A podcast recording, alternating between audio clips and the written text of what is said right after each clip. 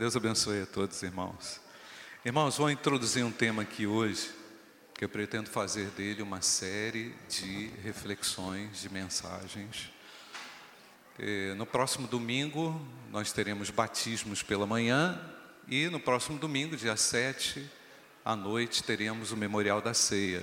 Talvez eu tenha que pular esses dois uh, sermões e retomar essa questão que eu vou introduzir aqui em outras oportunidades, mas você pode fazer o registro de que ah, o início e a introdução de um tema que é por demais importante na vida dos crentes, na vida do povo de Deus. Nossas riquezas. Vamos tratar de um tema fundamental para a nossa história, fundamental para a nossa vida fundamental para o desenvolvimento do crente, desenvolvimento também da sua igreja. E mais uma vez eu quero orar, porque se o Espírito Santo de Deus não falar aqui, nós vamos ter só uma, uma rápida reflexão. E não é isso que, não é esse o meu propósito. Meu propósito é que essa palavra seja viva no seu coração. Bendito e poderoso Deus, nossa alma anseia por Ti. E agora, pela iluminação do Espírito Santo de Deus, o Senhor vai revelar a Tua palavra, que ela seja formada em cada coração. Em nome de Jesus. Amém. Irmãos, Vou falar sobre finanças e dinheiro. Eu lembro muito bem, pastor Josué, ano retrasado, retrasado, sei lá, 2017, né, Fernando? Citou aqui alguns temas relacionados a finanças, e como ele nunca tinha também naquela ocasião, até aquela ocasião, pregado na sua igreja falado à sua igreja a respeito disso. E aquilo ficou como uma pulga atrás da minha orelha, porque dificilmente a gente trata de uma maneira mais profunda esses temas, e por que não dizer, é, nós temos assim uma, uma forma muito bíblica de tratar esse tema, mas algumas e, e, pelo fato dela ser, por vezes, muito bíblica, nós acabamos também tendo é, certa reserva de falar sobre isso. Entendemos o valor das finanças e entendemos como Jesus ensinou a nossa relação com as riquezas, mas nós precisamos entender e assimilar, irmãos, de uma maneira muito clara, muito clara, o que esse conteúdo tem a ver conosco. Né? Então, é, a palavra de Deus tem muito a ensinar e somos influenciados por muitas outras coisas. Muitos outros valores entram no nosso coração, entram no nosso cotidiano a respeito de finanças.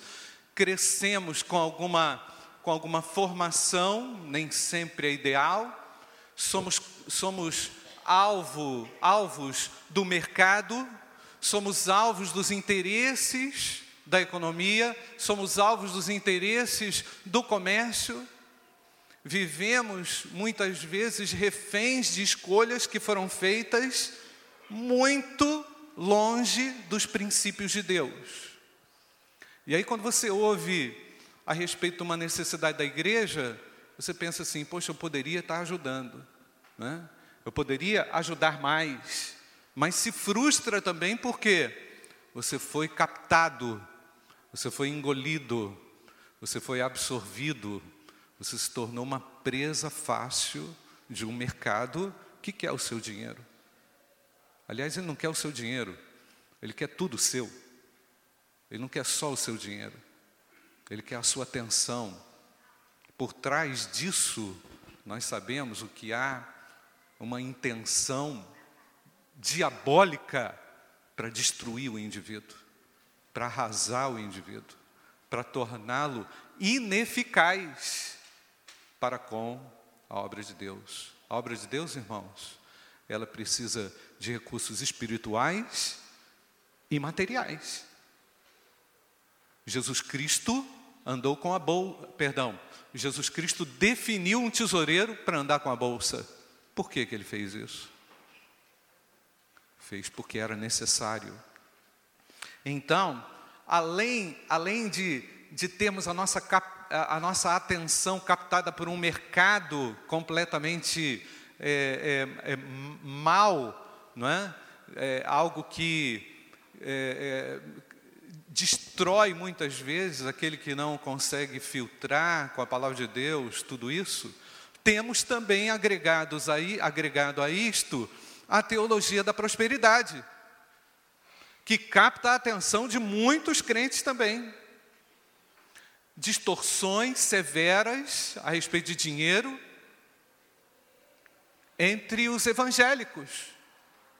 E não é difícil a gente olhar e identificar alguns que foram muito bem formados na palavra e que por alguma razão ficaram seduzidos por esse canto da sereia, que é a teologia da prosperidade. E com isso já coloco a minha posição contrária à teologia da prosperidade, como ela é apregoada. Eu não vou entrar nesse mérito aqui agora, profundamente, mas eu vou, vou citar depois. Segundo, segunda justificativa pela qual nós vamos precisar tratar disso. Famílias inteiras estão em conflitos por causa de finanças.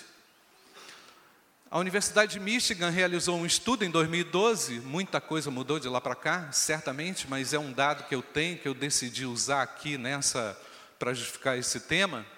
A Universidade de Michigan, em 2012, uma pesquisadora chamada uh, Terry Orbuch, uma psicóloga, ela afirmou que dinheiro é o principal motivador de conflitos entre os casais.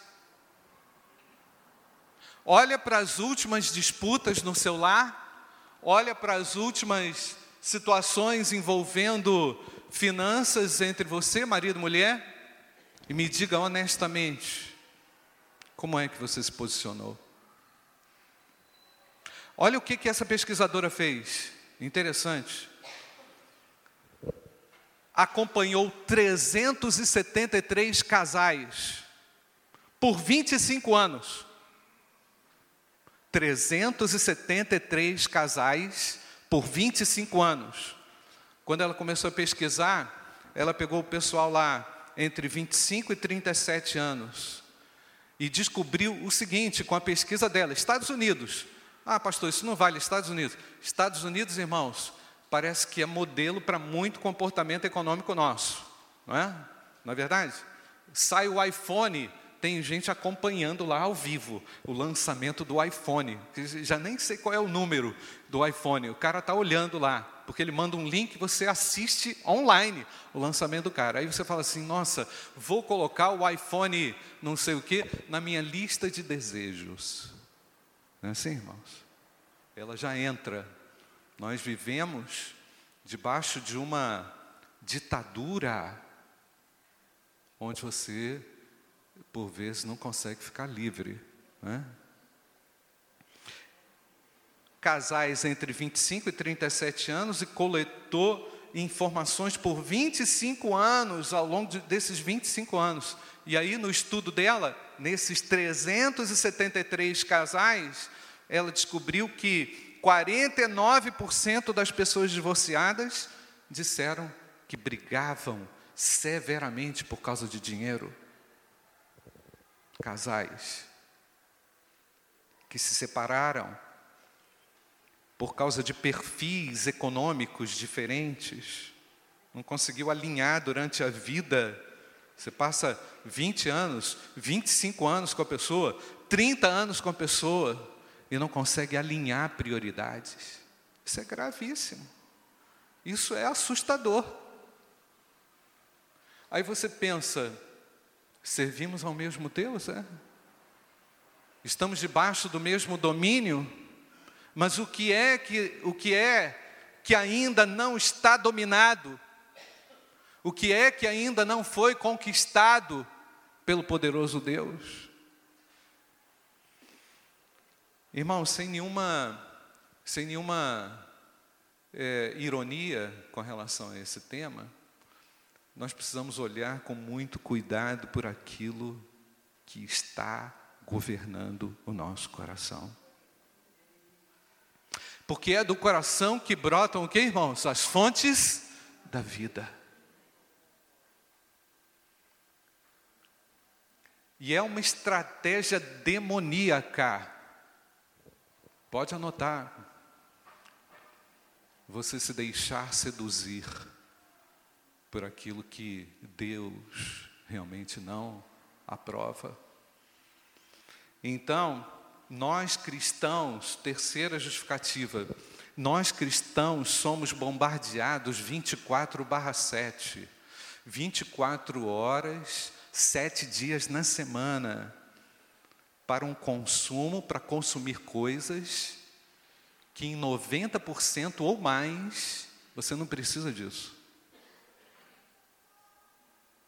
Liga lá na televisão, no horário lá mais nobre, você vai ver carro de 280 e tantos mil reais.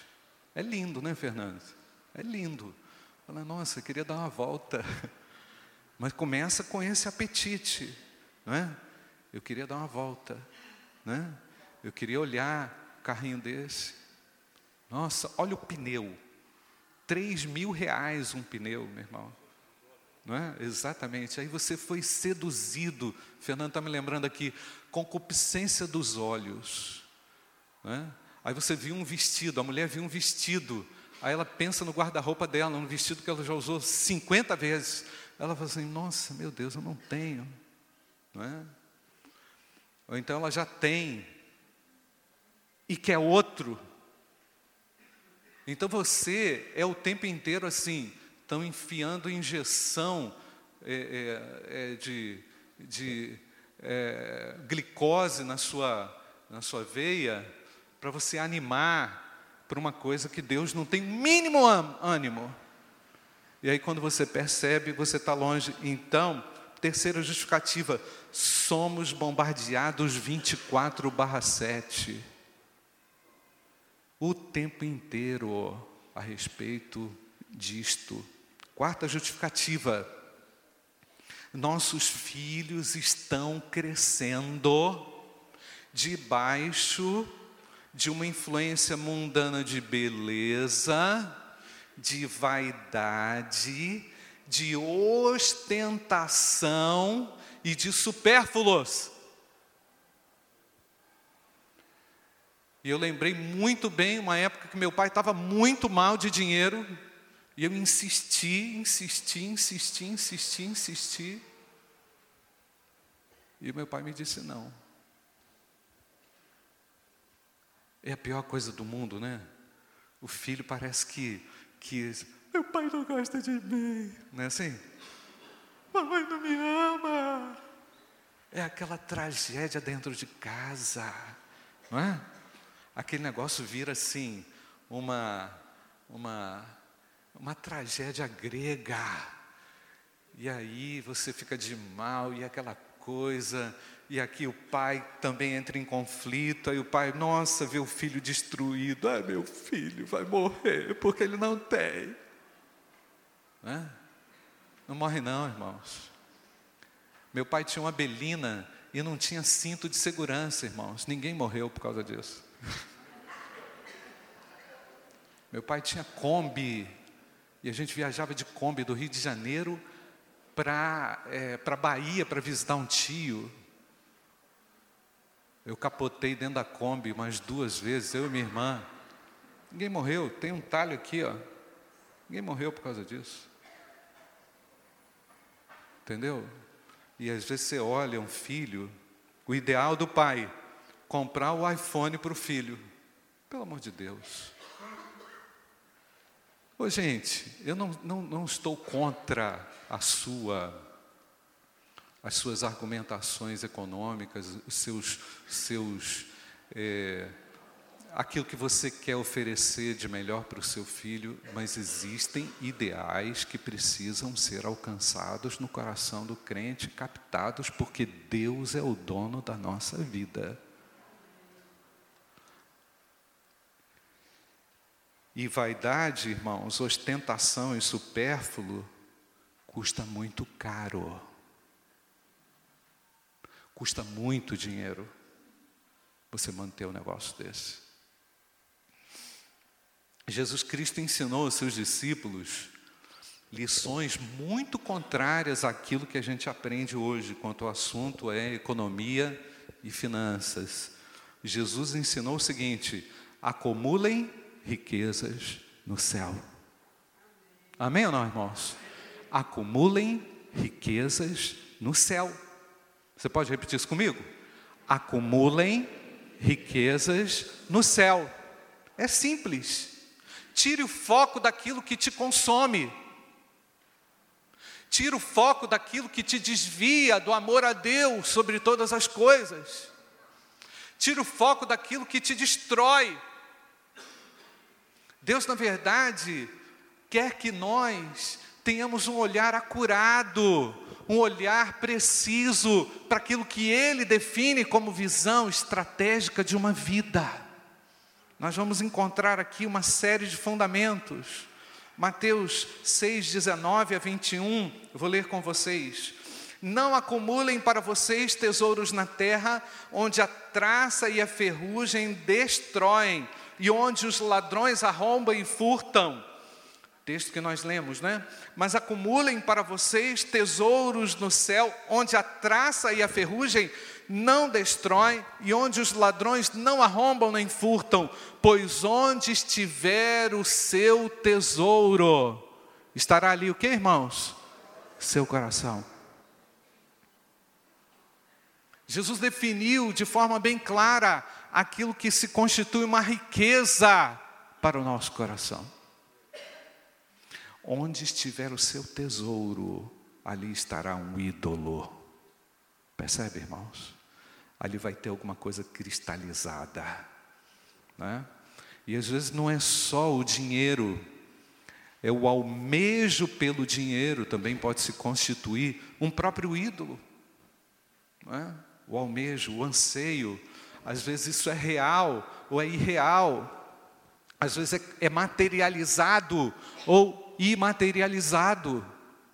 Nós temos muitas motivações dentro da alma, por vezes para ficarmos captados a uma coisa. O Espírito Santo sonda o nosso coração e arranca os nossos olhos dessas coisas. É isso que o Espírito Santo faz. É ou não, irmãos? Ele faz isso. Ele tem poder para fazer isso, porque ele quer você. Ele não quer o seu coração dividido. Deus não quer o seu coração alienado. Ele quer o seu coração completo. Pois onde estiver o seu tesouro, aí também estará o seu coração. E esse princípio é crucial, irmãos. Não só para o cristão poder lidar bem com o que Deus coloca nas suas mãos, mas também para o próprio relacionamento com Deus, porque por vezes vamos a Deus com o nosso coração todo repartido com o nosso coração todo dividido. Aí vamos pedir mais coisas para Deus, aí Deus olha para você e começa a dar risada e fala assim: meu filho, como é que você chega na minha presença e não fica livre desse negócio? Como é que você vem à minha presença e o teu coração está todo dividido com sonhos que eu não sonhei para você, com tesouros que eu não tenho para você? Então, irmãos, às vezes nós vamos ah, ah, diante de Deus com o nosso coração cheio de cobiça. E a gente não consegue deixar o Espírito Santo tratar disso, porque as nossas riquezas, por vezes, são realmente nossas. Não são as riquezas de Deus. Isso é muito sério, irmãos. E é libertador compreender a ação do Espírito Santo nessa hora. Porque Ele nos livra de todas as amarras.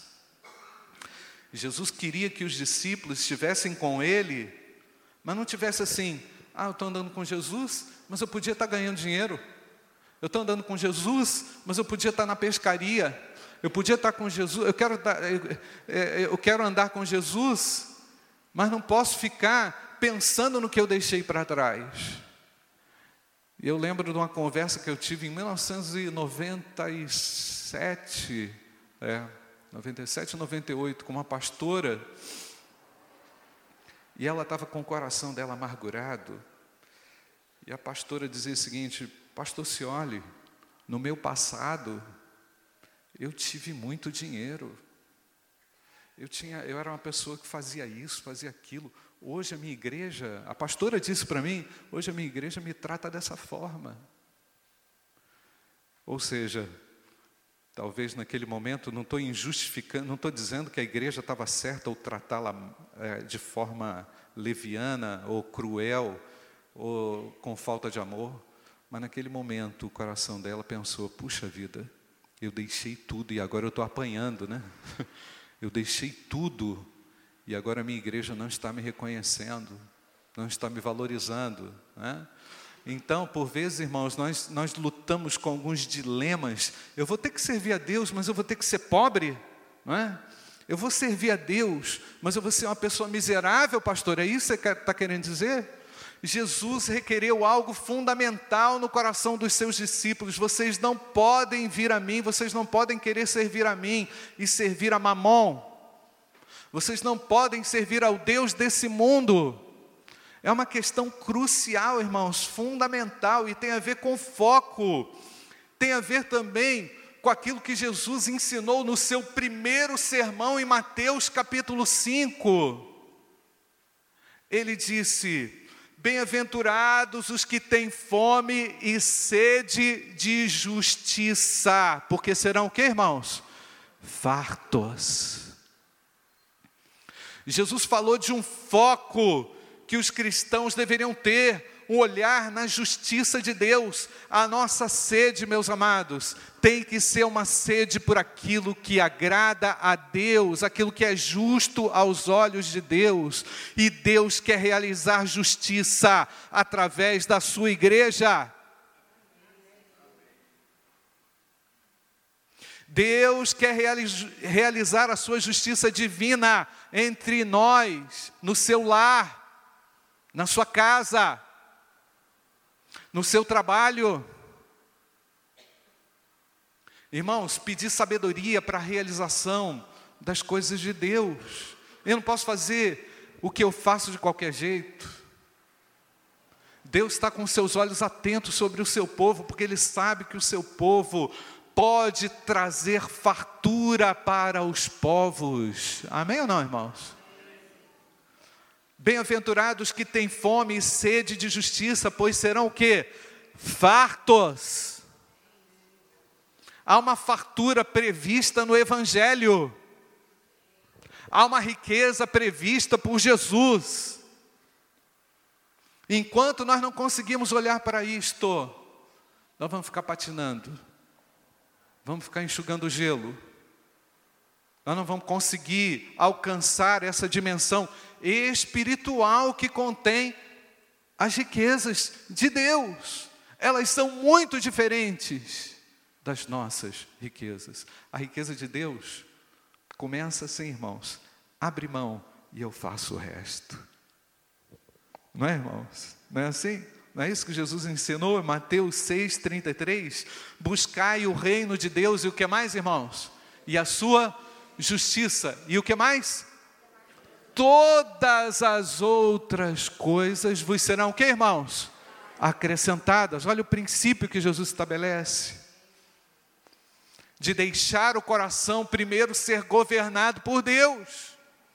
De alinhar prioridades às prioridades de Deus.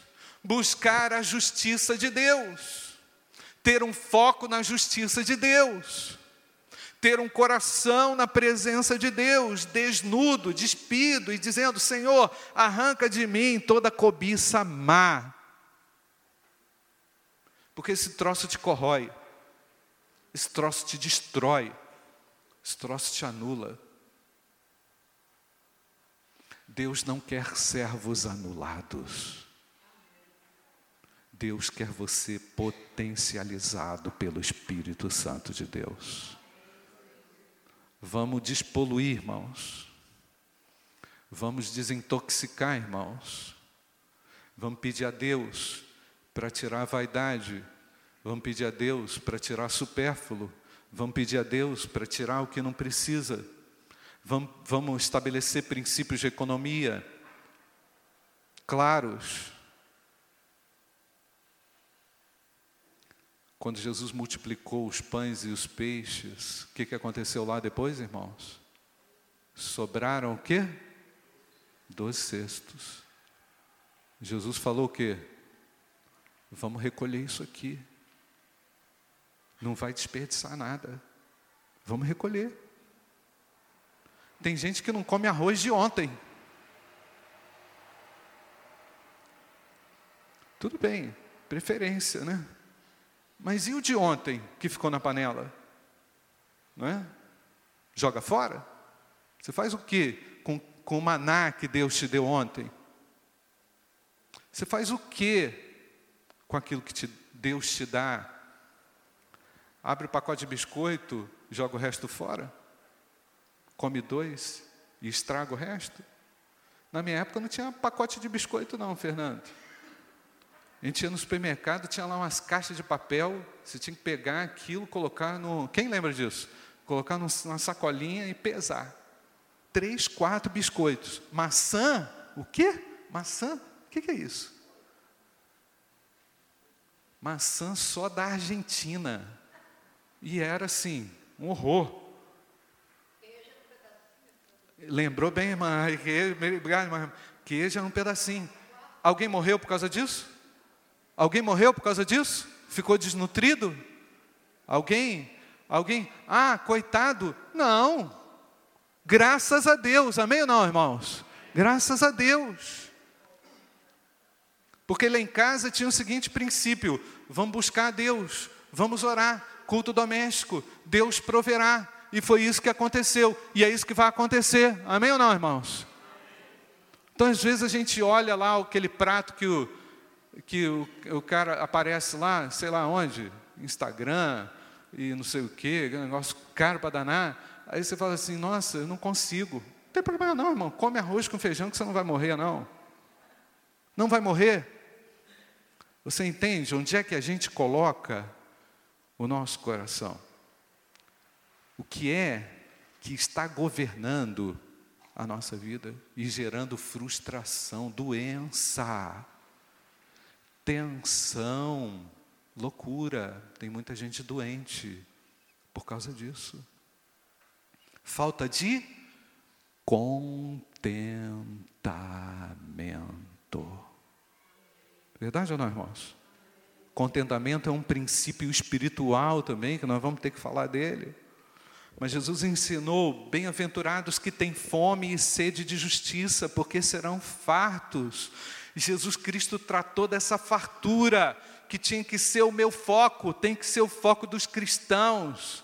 E ainda definiu como prioridade o reino de Deus e a sua justiça, e garantindo por promessa, e todas as coisas lhe serão acrescentadas. Você crê nisso ou não, irmãos?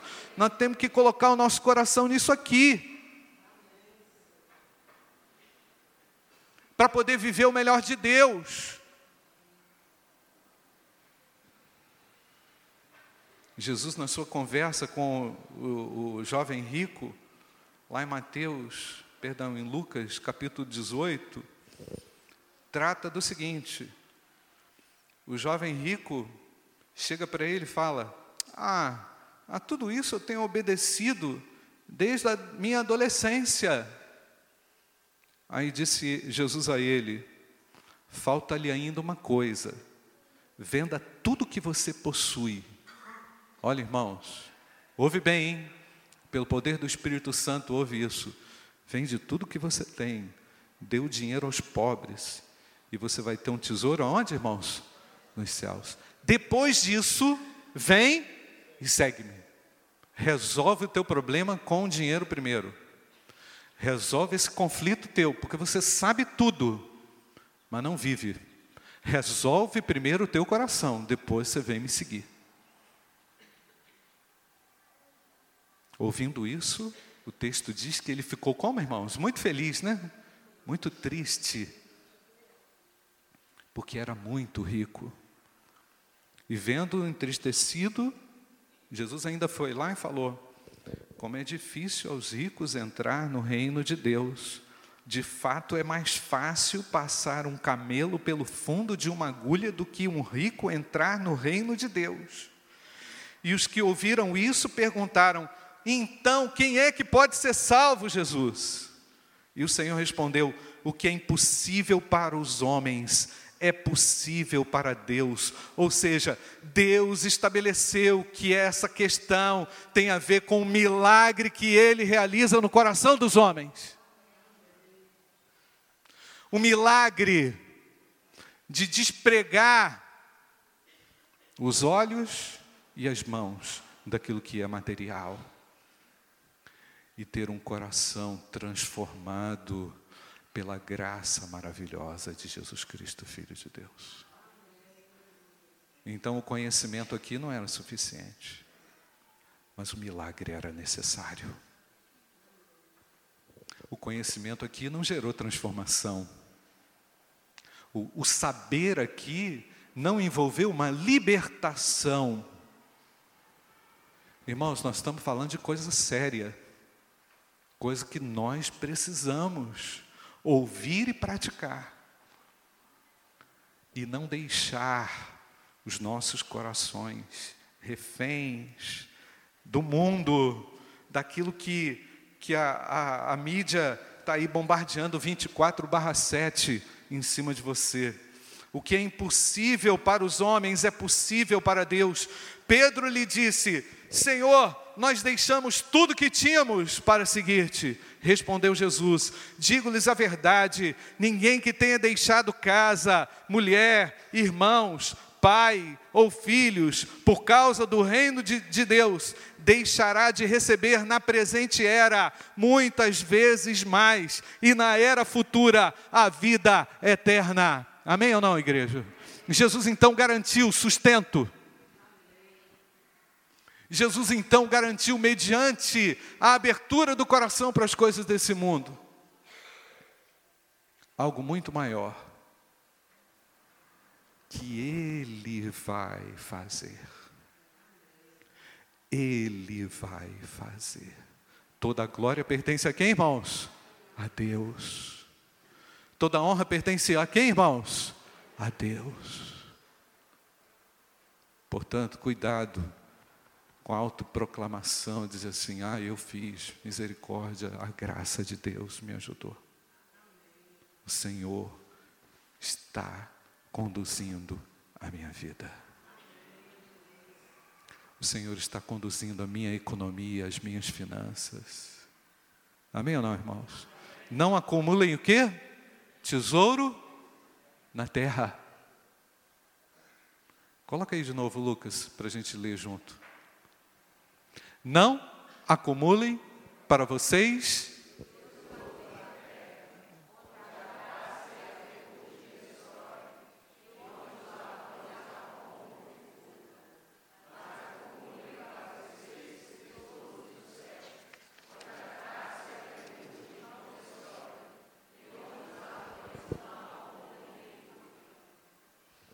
Jesus ainda destaca que a vida de um homem não consiste na quantidade dos seus bens. Percebeu, irmãos? A vida de um homem. Então preste atenção: Jesus, quando olha para você, ele não está olhando nada disso. Jesus, quando olha para você, não olha conquista humana, material, porque a vida de um homem não consiste na quantidade de seus bens. Jesus pediu desprendimento quanto aos bens materiais,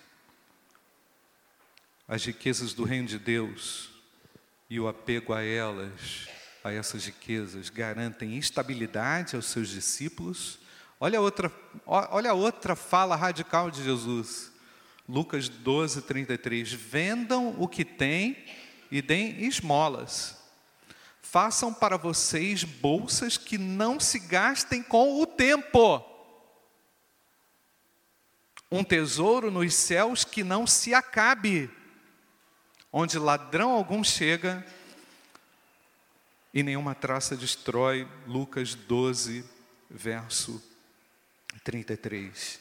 Então, Jesus vai cobrar de mim e de você, certamente vai, e já está fazendo isso, eu creio, no sentido de, de sondar o nosso coração, no sentido de, de permitir mudanças pela boa gestão daquilo que Ele coloca nas nossas mãos, seja muito ou pouco, seja muito ou pouco, não é? O apóstolo Paulo, citando a questão do dinheiro, em 1 Timóteo 6, de 9 a 10, diz o seguinte: Mas os que querem tornar-se ricos caem em tentação, olha, olha o destaque aqui, caem em tentação e em laço, e em muitas concupiscências loucas e nocivas, as quais submergem os homens na ruína e na perdição. Porque o amor ao dinheiro é a raiz, o que irmãos? Quem sabe? De todos os males. E nessa cobiça, alguns se desviaram da fé e se traspassaram a si mesmos com muitas dores. Eu não tenho confirmação disso, não, mas certamente o apóstolo Paulo está se referindo à situação que envolveu Judas, que vendeu o Filho de Deus, que, que trocou o Filho de Deus pelas moedas de prata um dos discípulos, um dos seguidores de Jesus. Então, irmãos, a ameaça é muito próxima, é muito perto. Nós temos que ouvir isso e entender qual é a minha relação, como é que está a minha relação com as riquezas. Eu quero ir para o final aqui, irmãos. Tenho, tenho ainda muitas outras coisas para falar para os irmãos a respeito disso. Estou pulando aqui um monte de coisa. Mas vou voltar nisso aqui. Mas eu não vou deixar de encerrar com essa orientação vinda da palavra de Deus para a igreja. Discernir desejos de necessidades é a primeira coisa que nós precisamos fazer. Eu, eu, eu posso sobreviver, eu posso viver sem isso, porque o indivíduo entra na seguinte tensão: eu não posso viver sem um iPhone. Pelo amor de Deus, gente. Eu não posso viver sem a comida japonesa de 200 reais. Pelo amor de Deus, não pode? Come arroz com feijão. Eu não posso, você está entendendo? Vai sendo colocado, vai entrando, vai entrando na sua lista de desejos, wish list, um monte de coisa que você não precisa. Você vai colocando lá, tem uma fila lá na sua wish list, né? Aí quando você vê, nossa, deu tudo isso, tudo isso, como é que eu vou comprar isso, né? E aí, aquele troço ali virou um Deus para você. Olha a quantidade de coisas. Então, a primeira, a primeira questão é a prática espiritual. Definir sua prática espiritual. Buscar o reino de Deus. Isso tem a ver com a sua família. Se há tensão na família, introduz esse conceito na sua casa estabelece um marco na sua casa e diz assim: gente, a partir de hoje, é a partir de hoje mesmo, amém ou não, irmãos? A partir de hoje, entendeu? Define, não deixa esse negócio solto, define. E de forma radical, porque o chamado é radical. É ou não, irmãos? A exigência é para ontem. Enquanto você não faz, vai sabotando, vai entrando água, vai minando, e vai destruindo, e vai engolindo. Defina de forma clara a prática espiritual. Buscai o reino de Deus e todas as outras coisas vos serão acrescentadas. Você crê nisso ou não, irmãos? Não temais, ó pequeno rebanho, porque o vosso Pai agradou-vos dar o reino. Vendei o que tendes, dai esmolas, fazei para vós bolsas que não se envelhecem, tesouros nos céus que nunca cabe, onde não chega ladrão e a traça não rói, porque onde estiver o vosso tesouro, ali também estará o vosso coração. Lucas 12, de 31 a 34. A família cristã, o que ela faz? Ela deposita a sua fé no reino de Deus. Vamos investir no reino de Deus, na oração Vamos buscar as reformulações aqui no nosso lar. O que está errado? O que, que destrói? O que, que mina o nosso coração? Segundo lugar, comunhão, diálogo, conversa clara. Busca o espiritual, mas também dialoga, busca unidade. Filipenses 2, de 1 a 5. Portanto, se há algum conforto em Cristo, se há alguma consolação e amor, se há alguma comunhão no Espírito, se há alguns entranháveis afetos e compaixões, completai o meu gozo para que sintais o mesmo. Presta atenção, irmãos. Tendo o mesmo amor, o mesmo ânimo, sentindo a mesma coisa Nada façais por contenda ou por vanglória, mas por humildade, cada um considere os outros superiores a si mesmos. A si mesmo, perdão. Não atente cada um para o que é propriamente seu, ou seja, egoísmo. Você quer comprar isso? Egoísmo. Não pode. Você não está pensando na geladeira que está lá. Psh, Quer comprar o seu o iPhone? Gente, não estou contra o iPhone, não. Tá? Você quer pagar 3 mil e a geladeira está babando lá dentro? Oh, fogão caindo aos pedaços. Você entende? Ora, egoísmo, vaidade, não está alinhada à prioridade dentro de casa. Percebe, irmãos? Aí começa a ter o quê? Cada um para um lado. É ou não, irmãos? E aí começa. Pá, ah, mas você é isso, você comprou aquilo, você não pensou em mim, você não pensou no nosso filho que está sem roupa. Olha o tênis do garoto, como é que está? E você comprou isso? Percebeu, irmãos? Cada um é só fio desencapado. Só fio desencapado. Por quê? Não teve o que? O mesmo sentimento. Não teve o que? A comunhão, que é essencial e vital. Você crê nisso ou não, irmãos? Você quer isso para a sua vida ou não, para a sua família? Não atente cada um para o que é propriamente seu, mas cada qual também para o que é dos outros, de sorte que haja o mesmo sentimento que houve também em Cristo Jesus. Para terminar, mesmo, irmãos, Ageu 1,6: Semeais muito e recolheis pouco, comeis, porém, não vos fartais, bebeis, porém, não vos saciais, vestivos, porém, ninguém se aquece, e que recebe salário, recebe-o num saco furado. Malaquias 3,10: Trazei todos os dízimos à casa do tesouro. A família cristã tem que ter prazer na prática do dízimo. Verdade ou não, irmãos? Princípio restaurador para a família. Saber que Deus está fazendo prosperar o nosso caminho. Diz o Senhor dos Exércitos: Eu não vos abrir as janelas do céu, não derramar sobre vós uma bênção tal, até que não haja lugar suficiente para recolherdes nós vamos precisar recomeçar. Talvez você precise recomeçar. Talvez você precise dizer a Deus: Senhor, eu quero recomeçar a minha jornada contigo e eu quero fazer certo dessa vez. Eu quero seguir os princípios dessa vez. Eu não quero ficar de lado. Eu sou parte do reino de Deus. Amém não, irmãos?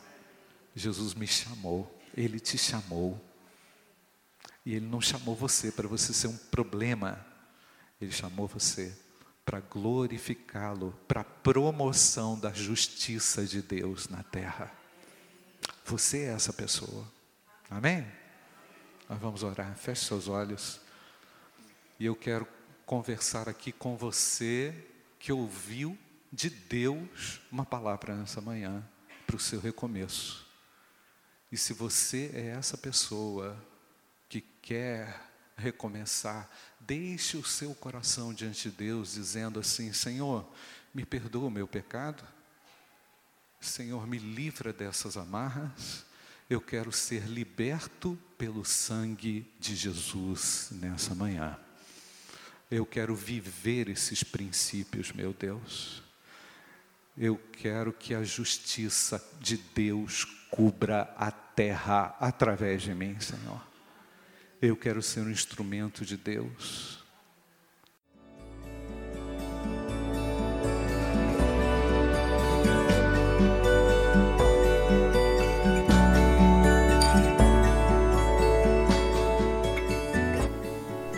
A Igreja Batista do Bom Retiro tem plena convicção de que a palavra de Deus é poder para salvar e transformar vidas. Nosso desejo é que essa mensagem tenha alcançado seu coração. Para saber mais sobre quem somos e em quem acreditamos, acesse ibbrpatinga.com.br.